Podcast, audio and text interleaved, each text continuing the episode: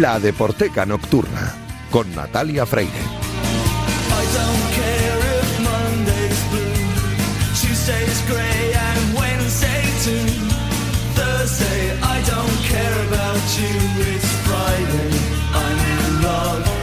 Bienvenidos a la Deporteca Nocturna, el programa de Radio Marca en el que demostramos que el deporte es y genera cultura. Os recuerdo que disponéis de un correo electrónico, ladeporteca.gmail.com. Os recuerdo también la cuenta de Twitter, arroba la Deporteca, donde podéis comentar, sugerir y criticar todo lo que queráis. Y si queréis volver a escuchar este programa, podéis hacerlo a través de cualquiera de las plataformas que ofrecen los podcasts de Radio Marca. A los mandos técnicos me acompaña hoy Raúl Santamaría, que ya está haciendo que todo suene a la perfección. Y arrancamos ya.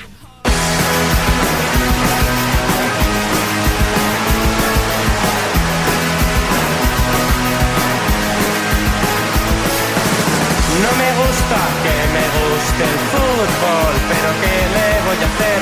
Venga Lopetegui, sonríe, Florentino paga bien, pena contra Holanda, casi casi rompo la pared y mi colega con la mano me pide calma como cristiano.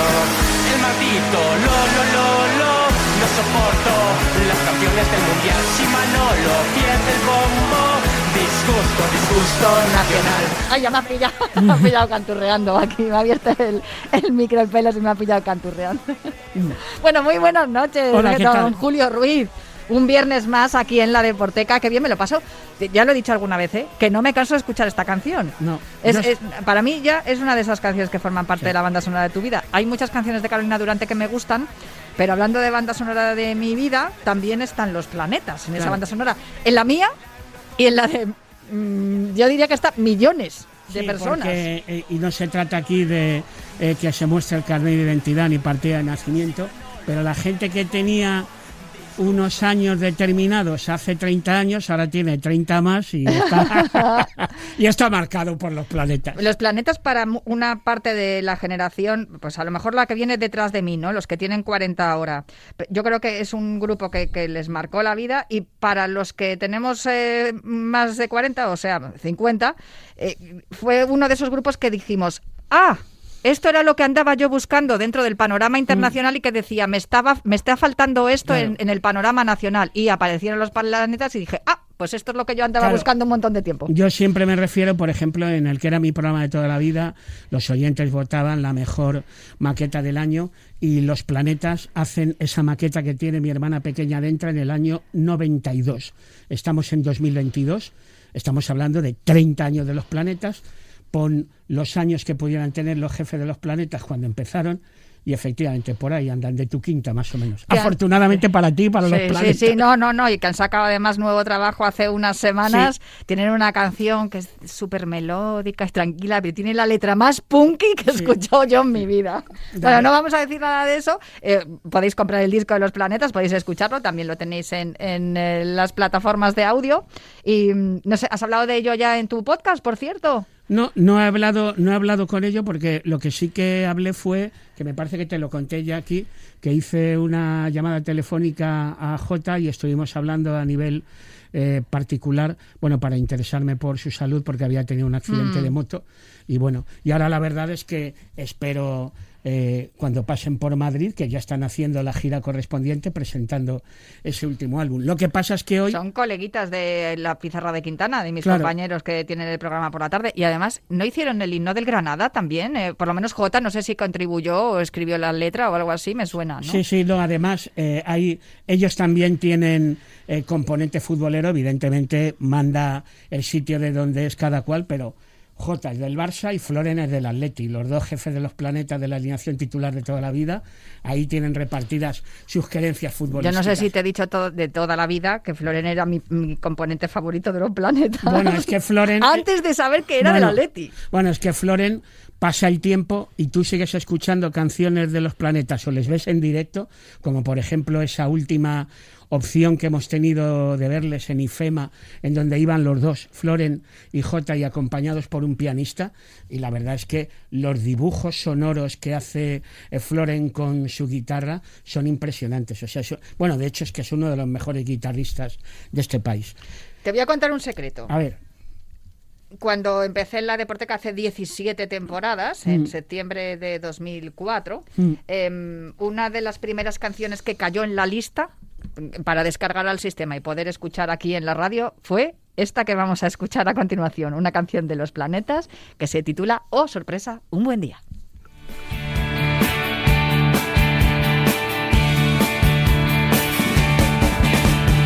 He despertado casi a las diez y me he quedado en la cama más de tres cuartos de hora.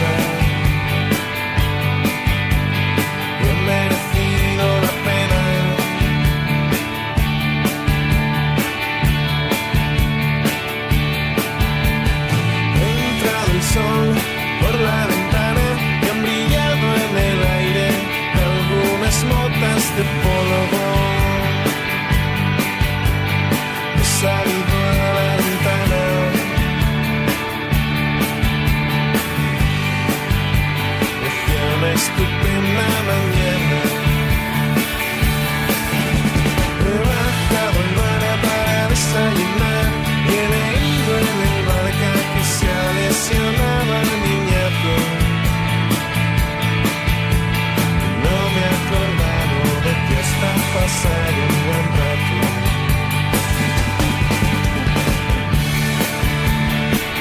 he comentado que mis compañeros de la pizarra de Quintana eh, son amigos de Jota, han hablado con él alguna vez eh, cuando ha habido algún partido importante en el del Barça y siempre suelen, pues les gusta dar esas pinceladas también culturetas, porque ellos son así. Mm. Y, mm, y a mí me encanta que lo sean, evidentemente. Y recuerdo que hubo un día que estuvieron hablando con Mendieta, oye, no le preguntaron por esta canción. Pues fíjate, cuando los planetas tocan en un feed y de repente, para sorpresa del personal, se sube al escenario Mendieta a tocar con la guitarra. Él tiene colección de guitarras, ¿eh? Gaizka Mendieta. o sea, Es Gaizka- que con él deberíamos de hablar un día, ¿eh? Sí. Un día te vas a venir, vas- te vas a salir de la sección himno titular Sí, y vamos a entrevistar No a Mendieta tú y yo aquí. No hay problema. Tocaron en el FIB juntos esta canción en 2015. Esta canción de Un Buen Día. Y esta canción estaba originalmente en el cuarto álbum de Los Planetas, que era Unidad de Desplazamiento, eh, del año 2000. Y fíjate, ha pasado el tiempo, hablé con, hab- hablé con Mendieta, eh, pues eh, el FIB fue un fin de semana largo, jueves, viernes, sábado, domingo, y me parece que fue el primer día posterior, el lunes, eh, Mendieta tuvo el detallazo de entrar en antena para contarme cómo había sido la experiencia esa, de repente, que tocar su, entre comillas, canción, nada más y nada menos que en el FIB. Bueno, ¿quieres creerte que ha pasado el tiempo? He hablado con J mil veces, he hablado también con Mendieta, no tantas, pero... Y el gol realmente increíble, yo sigo teniendo la misma duda. ¿Es ese en que Gaizka Mendieta pasa el balón por encima de la cabeza de Juanma López, hoy representante de jugadores, y nos mete un gol al Atleti? ¿O es Gaizka Mendieta con la camiseta del Barça, que creo que desde fuera del área coge una volea, la empala y mete un golazo? No sé si el golazo increíble. Yo creo que los autores de la letra y a quien está dedicada la canción no saben cuál es el gol realmente increíble. A lo mejor son dos por el mismo precio. Pues pues seguramente, porque ¿por qué tenemos que elegir? Nos Sí. quedamos con los dos. Ha metido grandes goles Gaizka Mendieta. Y lo bueno de que tiene además, y yo estuve un día hablando con él porque íbamos a cerrar la entrevista, pero claro, yo quería que viniera al estudio y todo el rollo, al final no se pudo dar, pero lo que a mí me, me alucina de él es que es uno de los... eh, yo te iba a decir pocos, pero en realidad hay más de los que creemos, futbolistas que tienen relación musical también profesional. Sí, sí. Bueno, además, fíjate, en este caso concreto, cuando ya colgó las botas, después de su aventura inglesa, pues empezó a sacar esa vena de gran musiquero. Y fíjate, creo recordar que hubo un, un festival de Benicassin en donde pinchó el DJ Rojiblanco, que creo que te debe sonar de algo el nombre. Sí, no sé, igual la tengo por aquí cerca y todo. y pinchó Gasteiz Gang, que Gasteiz Gang Sí. es una especie de colectivo en donde están Gaizka Mendieta, Juan Vitoria, que es el compañero de programa de radio desde hace un montón de tiempo en tierras valencianas, los 39 sonidos, pero que también tiene una de las tiendas de discos más importantes para coleccionistas de vinilos y de vídeos, perdón, de vídeos de discos, así en mayúsculas, y su hija, su hija que se llama Arizona Dylan, ahí queda eso. Sí. Bueno, pues Gaizka Mendieta, eh, esto, eh, Juan Vitoria y su hija se colocaban a seis manos pinchando bajo el nombre de Gasteith Gang. Y claro, tú me puedes preguntar, a, a Mendieta le gustan los planetas, pero también le gustarán más artistas. Y él siempre ha dicho en alguna que otra entrevista que uno de sus grupos favoritos es algo así como un, ¿cómo te diría? Pues un ABC de la música que los grupos independientes han crecido pues con las canciones de esta banda que va a sonar a continuación y que tiene un montón de discípulos, la Velvet Underground.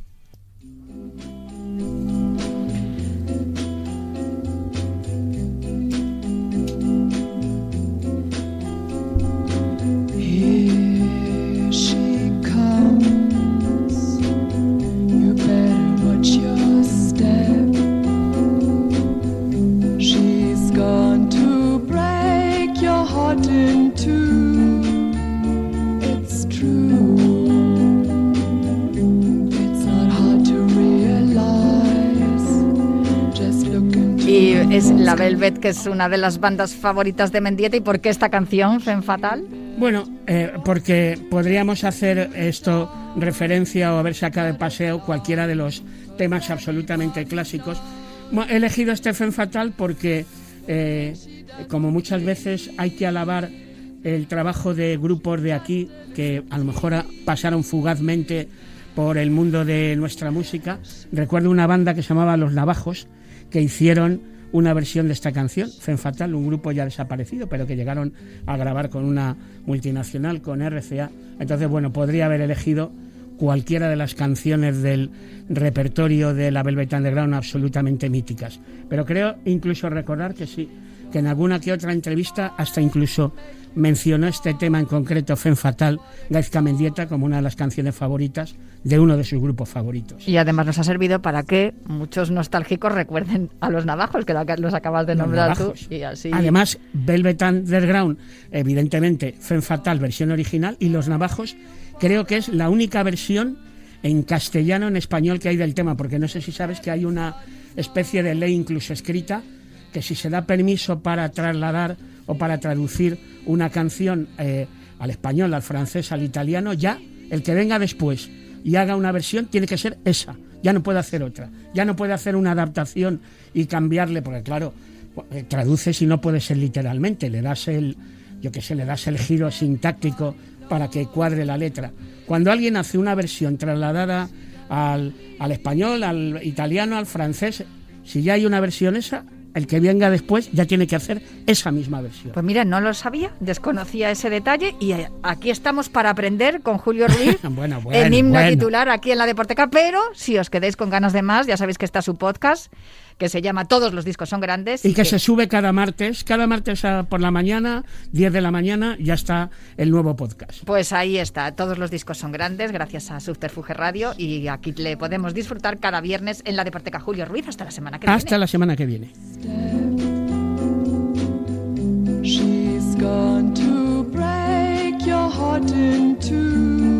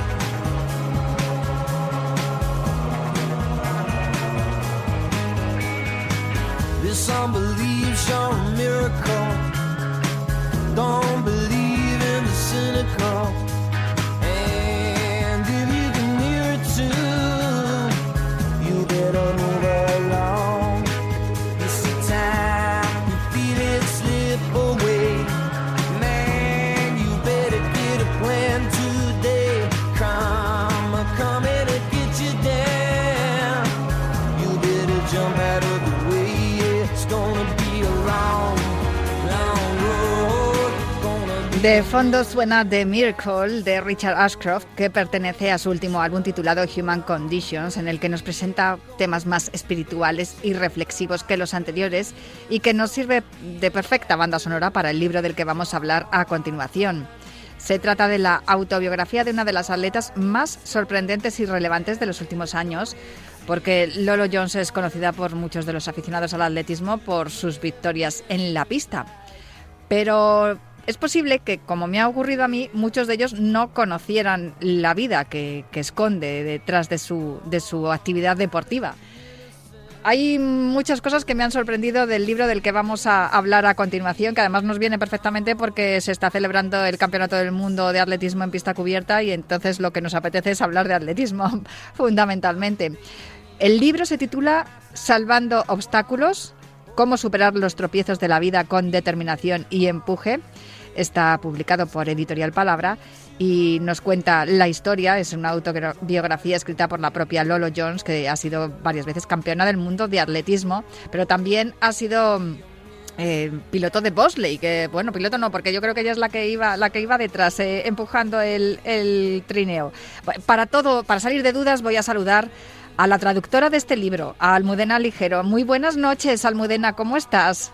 Hola, buenas noches. ¿Qué tal, Natalia? Oye, la Muy primera bien. pregunta que te tengo que hacer es acerca de la traducción del título, porque muchas veces em, comentamos aquí en este programa que, claro, vemos cómo son las obras, el título original y luego cómo se traduce. Hemos visto, por Sí. ejemplo, pues eh, películas como King Williams y aquí se, traduzco- se tradujo como el, el método Williams. Eh, no sé si a Sí. la hora de, de- de traducir, eh, tal como Siempre es... que arreglar un poco. Sí, porque el, la- el título original no siempre mm, eh, refleja lo que realmente quiere que refleja en, el, en, el, en la lengua original en la que está escrito, que es el caso de este libro, ¿no? Porque el libro, el título original es Over It, creo que es el título. Bueno, eh, sí que tiene que ver, porque en realidad es over it, es también superar, ¿no? Una superación de algo. Entonces yo creo que ella quiere hacer un juego con lo de mm, superar un obstáculo, una valla y superar un problema vital, ¿no? Sí, porque ella era ballista, bueno, es ballista, de hecho, lo que pasa que dejó de competir en atletismo y empezó con el bobsleigh después de una lesión, lo cuenta en el libro y tú lo has traducido muy bien y, y me Gracias. imagino que por eso eliges la, la fórmula de salvando obstáculos para traducir Sí. el título, ¿no? Para, para hacer un juego de palabras con su realidad deportiva y con lo que cuenta en el libro.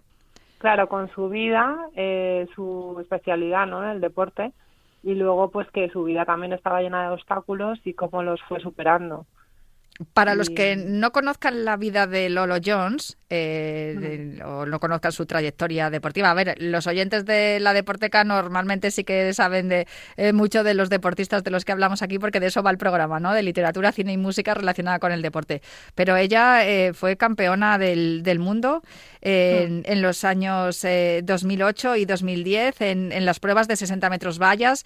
Ha participado en tres Juegos Olímpicos, en Pekín y en Londres, en atletismo, y en la prueba de eso fue, claro, como es al aire libre, son 100, 100 metros vallas, pero eh, también ha, ha participado en, en, la- en los Juegos Olímpicos de Sochi con, en la prueba de, de bobsleigh.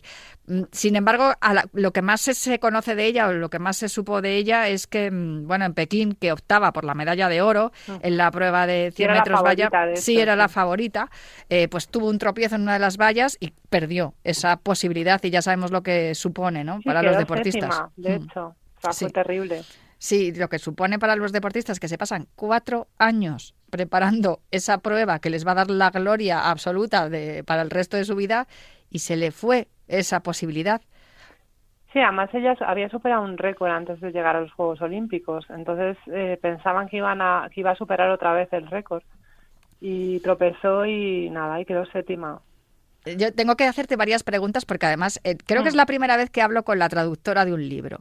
Con lo cual se, me, se me vienen muchas preguntas a, a la mente, ¿no? Eh, Tú cuando, te- cuando recibes el, el original en inglés, miras eh, documentación sobre la deportista, te... te- Sí, sí, claro. Me documenté sobre ella y luego también sobre el deporte, porque hay términos que yo no conocía, ¿no? De, del atletismo y no te queda más remedio.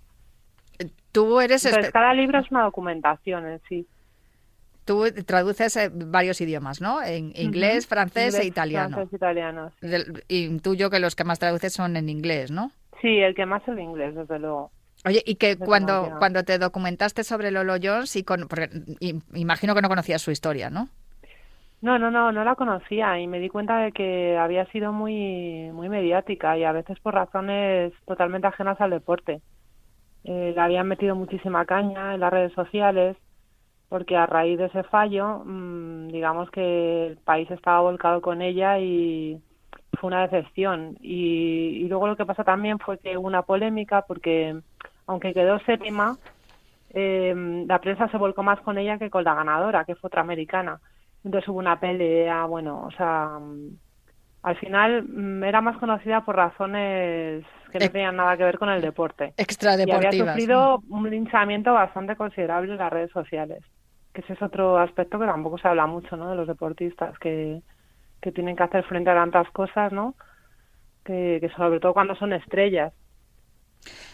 En el libro confiesa, y ya que estás hablando de esto, y es verdad que no hacemos mucho caso y, y has hablado de, de- de lo que afecta ¿no? las redes sociales, pero en el libro comenta que tuvo varios amagos de que pensó en algún momento en suicidarse, ¿no? Incluso es, además algo de lo que cada vez estamos hablando más, está perdiendo los tabúes que, que, que rodean a, a- a los suicidios, Eh, es eh, una causa de mortalidad importantísima Sí. dentro de los jóvenes últimamente eh, y esto tiene mucho que ver con ese linchamiento del que tú estás hablando que también cuenta en el libro con la intolerancia al fracaso que no se trabaja nada la, la tolerancia al, al fracaso no y cómo, cómo hay que aceptarlo que las cosas no salgan aunque hayas trabajado mucho y, y también con, con esa presión mediática que sienten algunas personas que están en, en los focos Sí, porque como dice ella, eh, era de las mejores del mundo y se ascendió una fracasada.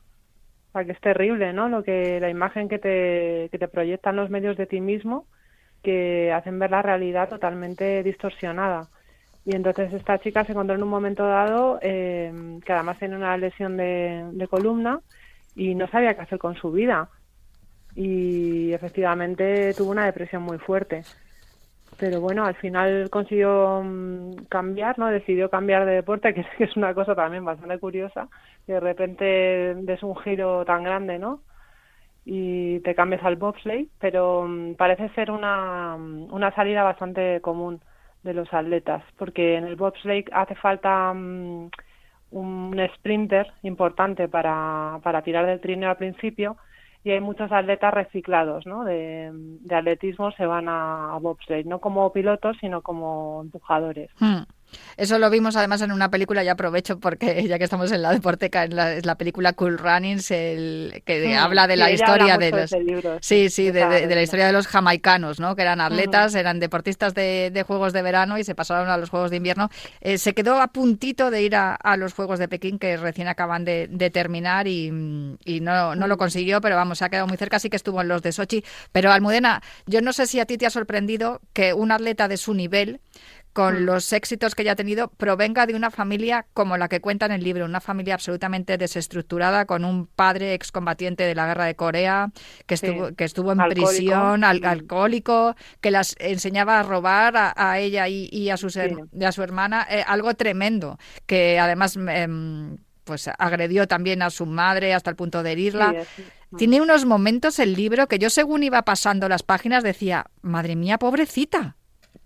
Sí, además la canción que has puesto está muy bien porque es un, milagro, ¿no? Lo de esta chica que podía haber terminado directamente en la calle, porque mm, viene de una familia totalmente desestructurada, eh, que no tenían dinero para pagar ni el alquiler, ni la luz, ni nada, o sea, vivían de la beneficencia. El padre en la cárcel y, y bueno, pues ella es que no tenía dinero ni para pagar las, las zapatillas de, de atletismo, o sea, tenía que prestar a una amiga. O sea, que es una chica que podía haber terminado pidiendo de delincuente y gracias al atletismo es que le salva la vida, literalmente. Sí, es O que sea que sí, sí. el capítulo en el que cuenta cómo, cómo su padre le enseña a robar y, y, Mm. y cómo, cómo, le, cómo ella pues le, le- aprende a usar el, el hecho de ser una niña para poder robar, a mí me parece Sí, es espeluznante. una niña además mona, ¿no? Porque Sí. era una niña muy rica, como porque además Lolo Jones es famosa porque es verdad que es muy guapa. Es muy guapa, sí. Mm. Y sí, porque además es como que no la, que si la pillaban, pues que no le iban a, hacer nada, porque era menor de edad también. Mm. Sí, Y bueno, de esa ella, manera podían llegar a fin de mes, los pobres. ella dice que su padre fue su primer entrenador, en realidad, Mm. que fue el, el que le decía, venga, puedes Sí, hacer porque esto. iba corriendo, Sí. porque no tenían coche, como eran pobres, no tenían coche y el padre pues le enseñó a correr también y cómo aguantar distancias, ella iba también al colegio corriendo.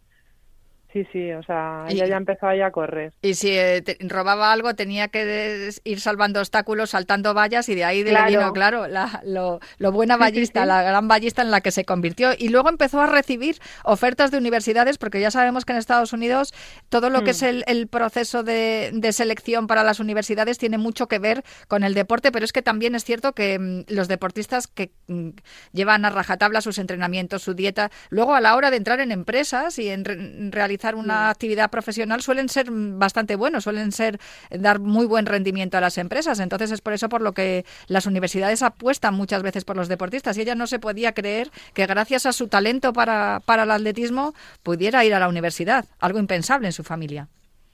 Sí, lo que ocurre es que, bueno, otra cosa que también ella te cuenta, que es la cara oculta, ¿no? de- del deporte olímpico, es que a pesar de ser tan bueno y que te ficha en la universidad y que, bueno, supuestamente tienes la vida solucionada, no es así.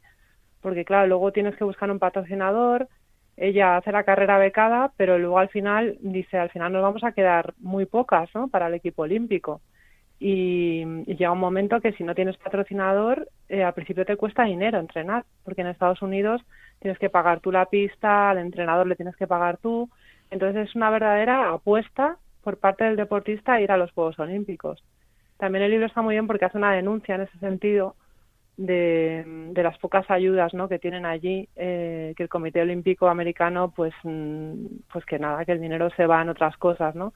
Y que ellos, hasta que no les escoge el, el equipo olímpico, eh, prácticamente están perdiendo dinero. Eh, yendo a los campeonatos internacionales lo tienen que pagar ellos los viajes también.